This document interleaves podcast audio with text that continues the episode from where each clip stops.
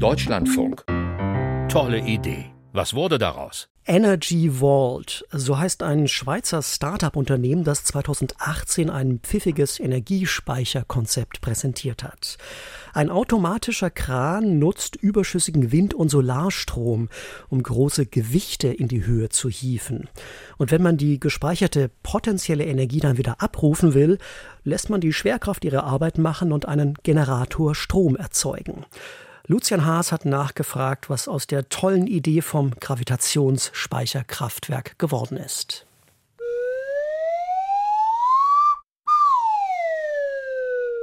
Das ist, klanglich ausgedrückt, das Grundprinzip eines Gravitationsspeicherkraftwerks.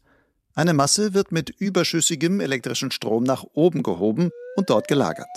Zu einem späteren Zeitpunkt wird diese Masse wieder abgelassen. Die dabei wirkende Schwerkraft treibt einen Generator an und liefert dann wieder Strom. In Form von Pumpspeicherkraftwerken wird diese Methode weltweit schon lange genutzt. Allerdings können Pumpspeicherkraftwerke nur in Regionen mit Bergen gebaut werden. 2018 präsentierte das Schweizer Startup Energy Vault eine andere Idee, die auch im Flachland funktioniert. Statt Wasser werden schwere Gewichte aus Beton oder ähnlichem von Kränen auf und ab bewegt. Robert Picconi, der CEO von Energy Vault.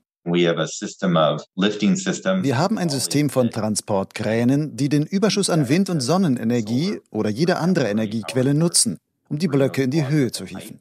So bekommen wir potenzielle Energie. Wenn das Stromnetz die Energie wieder benötigt, wandeln wir die potenzielle Energie in kinetische Energie um, indem wir die Blöcke wieder absenken.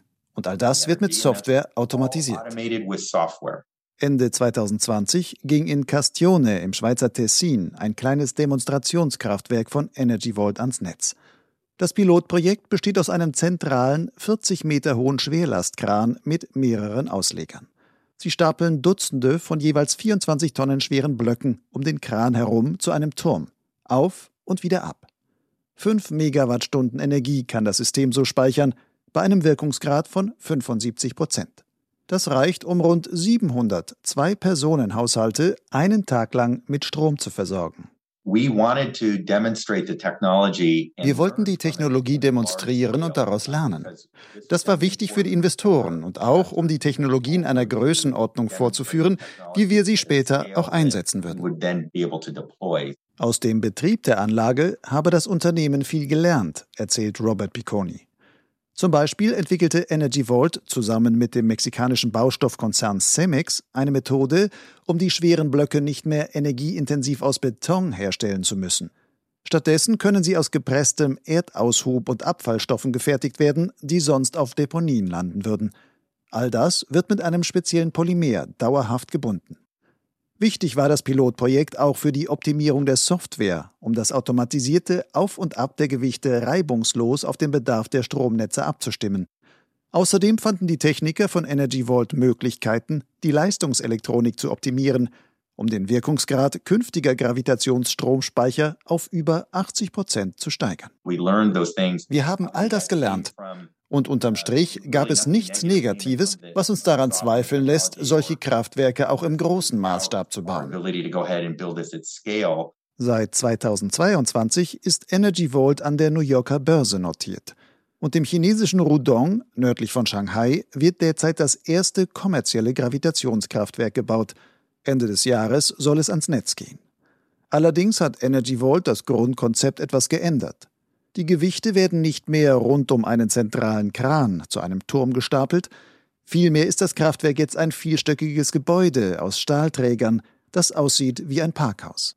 Dutzende Krananlagen und zugehörige Trolleys können die Gewichte darin in höhere oder tiefere Ebenen befördern. 100 Megawattstunden Strom soll die erste dieser EVX genannten Anlagen speichern und mit maximal 25 Megawatt pro Stunde wieder ins Netz einspeisen können. Unklar ist, wie wirtschaftlich ein solches System arbeitet. Energy Vault hält sich mit Zahlen dazu noch zurück. Julian Hunt, der am Internationalen Institut für angewandte Systemanalyse im österreichischen Luxemburg verschiedene Konzepte für Gravitationskraftwerke unter die Lupe genommen hat, ist skeptisch. Vor allem, wenn in Zukunft noch größere Kraftwerke dieser Art gebaut werden sollen. Das Problem sind die Kosten für den Bau des Gebäudes zur Lagerung der Gewichte. Das ist sehr teuer. Die Kosten werden sich stark summieren. Und wenn Sie irgendwann Strom für Monate speichern wollen, wird sich das nicht rechnen. Julian Hunt würde für Gravitationskraftwerke aus Kostengründen bauliche Lösungen bevorzugen, die bereits vorhandene Infrastruktur nutzen. Fahrstuhlsysteme in Hochhäusern zum Beispiel könnten mit einer intelligenten Steuerung auch als Energiespeicher eingesetzt werden. Eine andere Idee ist es, stillgelegte Schächte von Bergwerken für das Auf- und Abfahren der Gewichte zu nutzen. Auf dieses Konzept setzt zum Beispiel das schottische Start-up Gravitricity. Es arbeitet derzeit an einer Machbarkeitsstudie für ein solches Kraftwerk in einem ungenutzten, 600 Meter tiefen Schacht der ehemaligen Kaligrube Teutschental in Sachsen-Anhalt. Das Argument der hohen Investitionskosten kennt freilich auch Robert Picconi von Energy Vault. Er hält dem die lange Nutzungsdauer von Gravitationskraftwerken entgegen. Wir können wettbewerbsfähig sein, weil die Durchschnittskosten im Laufe der Zeit sinken. Unser Speicher degradiert ja nicht und verliert keine Leistung. Unternehmen müssen kein zusätzliches Kapital in unser System investieren. Ein weiterer Vorteil ist die sehr lange technische Lebensdauer. Es handelt sich also um einen Vermögenswert, der über eine lange Zeit genutzt und abgeschrieben werden kann. Das Schweizer Unternehmen Energy Vault will im großen Stil Gewichte heben, um Strom zu speichern. Lucian Haas brachte uns auf den aktuellen Stand dieser tollen Idee von 2018.